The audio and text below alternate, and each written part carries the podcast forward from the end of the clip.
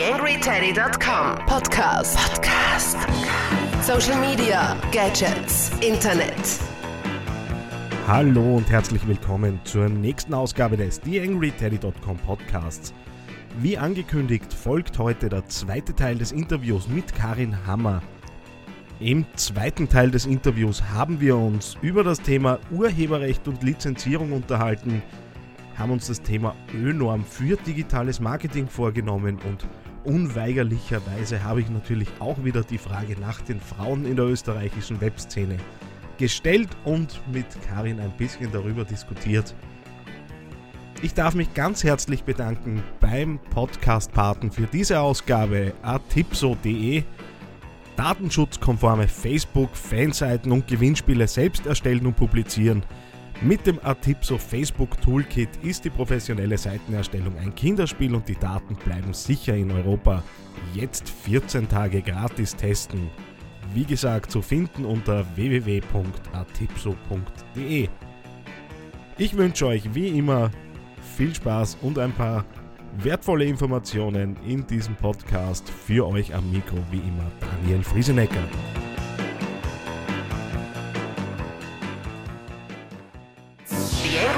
TheAngryTeddy.com Podcast. Podcast. Nähere Informationen auf TheAngryTeddy.com oder auf Facebook.com slash TheAngryTeddy.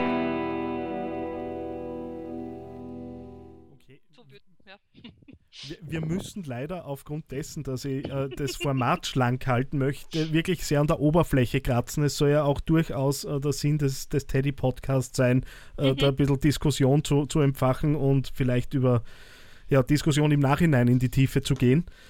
Äh, jetzt ist ein Thema, das ich auf keinen Fall auslassen möchte, nämlich auch aufgrund dessen, weil es jetzt in verschiedenen Gruppen äh, auf Facebook recht stark diskutiert wird und da geht es jetzt um das Thema Recht und Bildrechte und diese Abmahngeschichten, die im Moment passieren, dass mhm. ich als User für beispielsweise ein Bild, das jemand anderer bei mir geteilt hat, rechtlich belangt werden könnte. Und ich muss ganz ehrlich sagen, aus meiner persönlichen Sicht wird schon langsam, langsam ein bisschen abstrus, was da so daherkommt. Äh, wie, ist, ist jetzt, so. wie ist jetzt dein Zugang dazu, beziehungsweise was, was kannst du jetzt äh, aus deiner Sicht dazu sagen? Also ich möchte ein bisschen dazu ausholen, auch wenn wir an der Oberfläche bleiben. Das ist ein sehr komplexes Thema. Äh, wir alle haben jetzt diese ganzen Diskussionen rund um die ACTA verfolgt.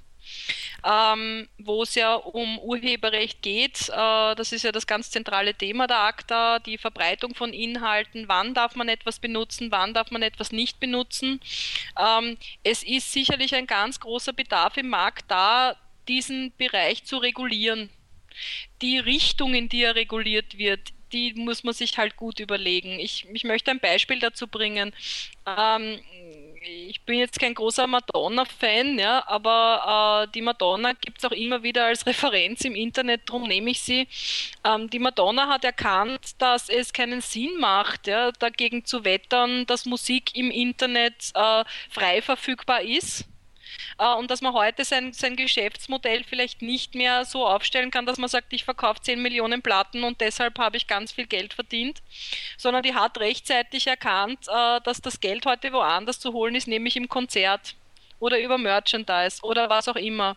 Das heißt, äh, es gibt auf der einen Seite die, die, die Unternehmen, die erfolgreich sind, weil sie sich sehr schnell an diese neuen Gegebenheiten anpassen konnten. Und auf der anderen Seite aber trotzdem im Markt immer noch den Bedarf nach Regulierung, damit wirklich klar ist, wann darf ich was.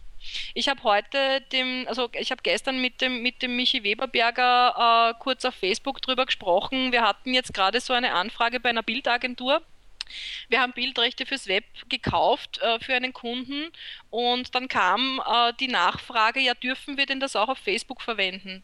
Und ich im ersten Moment hätte ich gesagt, ja, obwohl mhm. ich mich sehr stark mit dem Thema auseinandersetze. Aber auch na auf Nachfrage bei der Bildagentur ist dann rausgekommen, nein, dürft ihr nicht auf Facebook, weil ähm, die Erklärung war, da die Bilder in diesem Fall unkontrolliert verbreitet werden konnten Ja?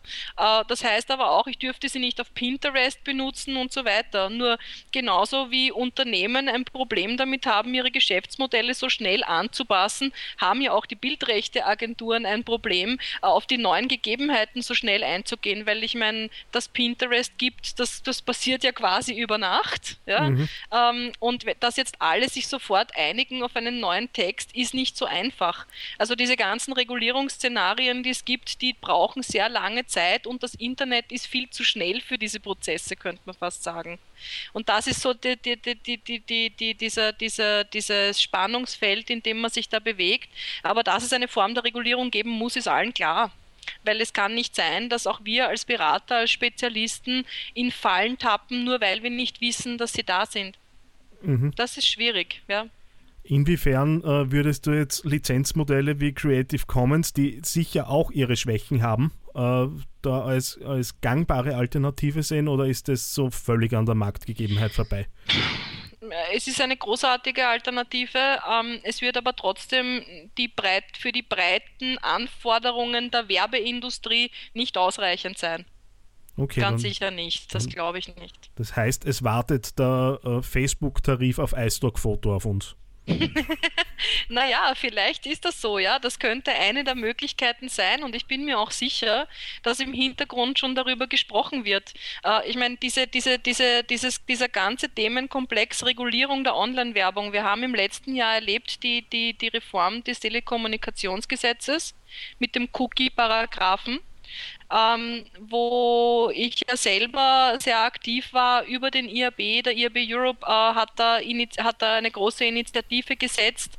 Ähm, wo es um Behavioral Advertising vorrangig geht, aber der Cookie-Paragraph hätte ja anderes noch beinhaltet. Vielleicht ganz kurz für diejenigen, die damit nichts anfangen können. Die äh, ursprüngliche Forderung der EU hätte vorgesehen, dass jedes Cookie, das mir gesetzt wird, bestätigt werden muss von mir als Nutzer. Ne? Das heißt, mhm. ich gehe auf der Standard.at und habe 15 Pop-ups, wo ich bestätigen muss, ja, ich nehme es Cookie, ja, ich nehme es Cookie, ich nehme es Cookie. Ja? Opt-in, Opt-out, ja. das, ist diese, das sind diese Themen.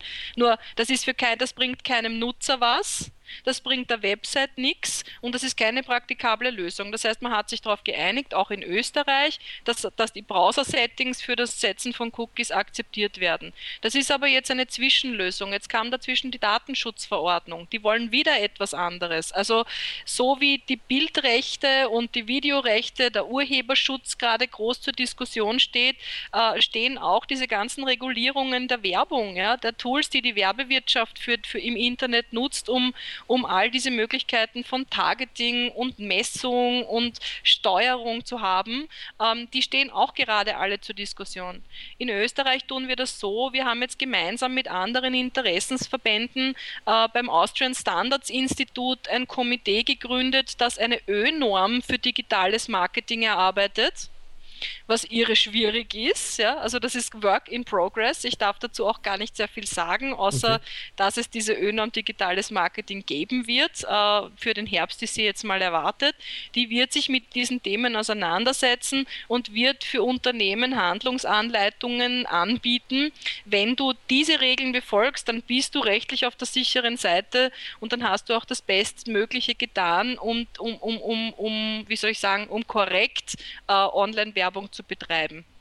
Sowas kann man immer nur auf, auf in dieser Art und Weise machen. Das heißt, es wird dann auch für Agenturen möglich sein, sich nach dieser ÖNorm zertifizieren zu lassen? Genau.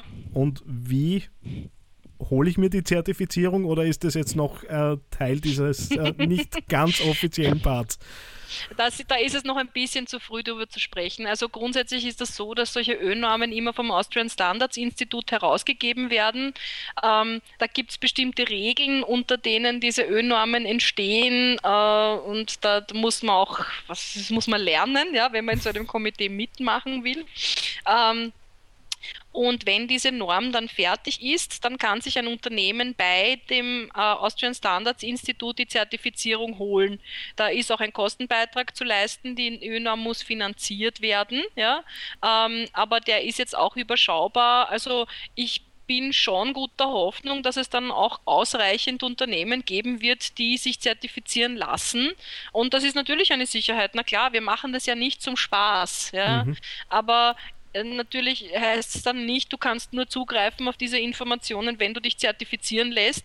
Ähm, es wird natürlich jeder Verband und jeder Experte, der da drinnen ist, ähm, in späterer Folge werden wir uns auch einigen auf so etwas wie einen Code of Conduct, der auch öffentlich zugänglich ist, auch für jene, die nicht sich zertifizieren lassen, damit es sowas wie Rahmenbedingungen äh, geben kann, in denen man sicher sein kann, dass man sich richtig verhält.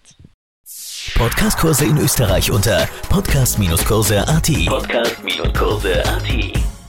Gut, kommen wir zu einem abschließenden The ne? Thema. also die, die Fragen dazu dann gerne im Nachhinein äh, eben in den Kommentaren auf Facebook, wo auch immer, bin mir sicher, dass äh, zu dieser Sendung ein bisschen Diskussion entstehen wird. Hoffe es Na, zumindest. Äh, ein Thema, äh, wo auch durchaus jetzt ein bisschen Vorbereitung passiert ist, wie ich gesehen habe auf Facebook, äh, ist äh, das Thema Frauen in der Webszene in Österreich. Ich weiß, wie ich mit dem Podcast begonnen habe, war es wirklich sehr, sehr, sehr männerlastig. Ist es jetzt auch noch, äh, hat hauptsächlich damit zu tun, dass äh, sich die, die Herren dann doch äh, mehr im Vordergrund äh, befinden. Wo, woher kommt das? Da, also, also ich meine, da brodelt es gleich mal in mir. Habe ich mir gedacht. ähm, also ich, dass der Eindruck, äh, dass bei dir der Eindruck da ist, dass es ein männerlastiges Thema ist, hat damit zu tun, dass dein Blick auf einen anderen Teil der Internet Szene äh, fokussiert ist. Okay. Wenn du nämlich in den Bereich Werbung, äh, Mediaplanung, ähm, äh, auch Werbemittelproduktion, sage ich jetzt einmal, gehst, dann findest du da sehr viele Frauen, die sehr aktiv sind. Ähm, in der Entwicklerszene ist das sicherlich so, dass es noch viel mehr Männer gibt. Das wird wahrscheinlich auf absehbare Zeit noch so bleiben. Ja, Pff, mein Gott, das ist halt einfach so. Ja. Ähm, in der Szene, die sich mit äh, Events zum Beispiel beschäftigt. Ja? Oh, eine Katze. Genau, ich bekomme gerade Katzenbesuch und die ist gerade ziemlich widerspenstig. Also in dieser Szene, die sich mit Events rund um die Online-Werbung äh, äh, beschäftigt, sind es vorrangig Frauen. Also wir haben jetzt nächste Woche die DMX in Wien. Äh, die Smile Communication wird geführt von zwei Damen, mhm. die Simone Meerfeld und die Iris Lohmann. Das sind zwar Deutsche, aber trotzdem, ja, die das hier tun. Äh, wir haben äh, die, die ähm, na, wir haben die äh, Meral Akin-Hecke, die die Digitalks macht, äh, die Sabine Hoffmann von der Ambassador, die ja auch ihre, ihre, ihre Konferenz haben. Ähm, also in diesem Bereich äh, passiert sehr viel durch Frauen. Ähm, wir haben in der, in der, äh, in der PR-Szene einige Frauen, die aktiv sind. Also die Lisa Oberndorfer zum Beispiel, die für die Werbeplanung die, äh, die diese Themen rund um digitales Marketing betreut. Äh, wir haben auch bei den Medien Frauen, natürlich bei den Medien weniger. Ich sage jetzt mal bei mhm. den klassischen Online-Medien, da muss man immer ein bisschen aufpassen, welche, welche, welche Bezeichnung man da wählt.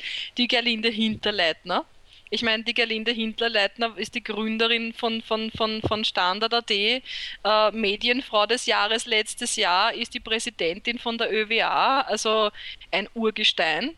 Wir haben in der klassischen Vermarktung die Martina Zadina, die, glaube ich, überhaupt am längsten in dieser Branche drinnen ist, ähm, die immer noch die, die, die AdWorks erfolgreich führt. Wir haben äh, bei der Group M, die ja immerhin das größte Netzwerk nach Umsätzen, glaube ich, jetzt einmal ist für diese klassische Mediaplanung.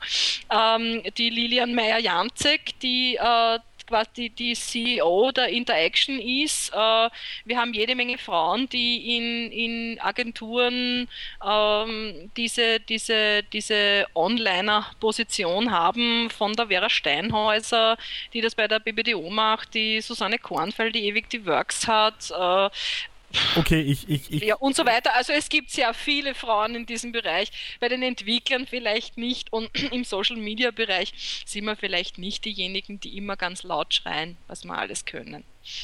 Darauf wollte ich eigentlich, äh, eigentlich hin, dass ich das Gefühl habe, dass sich dort wirklich was tut und wenn man äh, auch so in die Liste schaut, die da auf Facebook entstanden ist unter deinem, äh, mhm. deinem Aufruf, dann sind ja das durchwegs äh, Damen aus dem Bereich Social Media gewesen, die da genannt wurden. Mhm.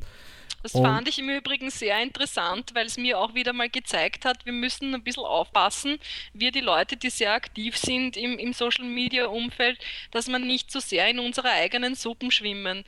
Weil äh, wenn ich jetzt zum Beispiel denke, die, die, ich habe genannt, die Gerlinde Hinterleitner, die Martina Zadina, die sind von niemandem aus dem Social Media Umfeld genannt worden mhm. weil es eben wenig Überschneidung zwischen der einen Szene und der anderen Szene gibt. Es gibt nur ganz wenige Leute, die einen Blick auf das Ganze haben. Okay. Ja, das muss man sich schon auch einmal bewusst machen. Also insofern mag ich meine Position sehr gern. Ja, ja, und das äh, streite ich auch gar nicht ab, dass ich ganz klar in die Social Media Ecke gehöre. Nicht zu, das ist ja zuletzt, auch nichts Schlimmes. Nicht zuletzt äh, bezeichne ich das Ding da als Social Media Podcast.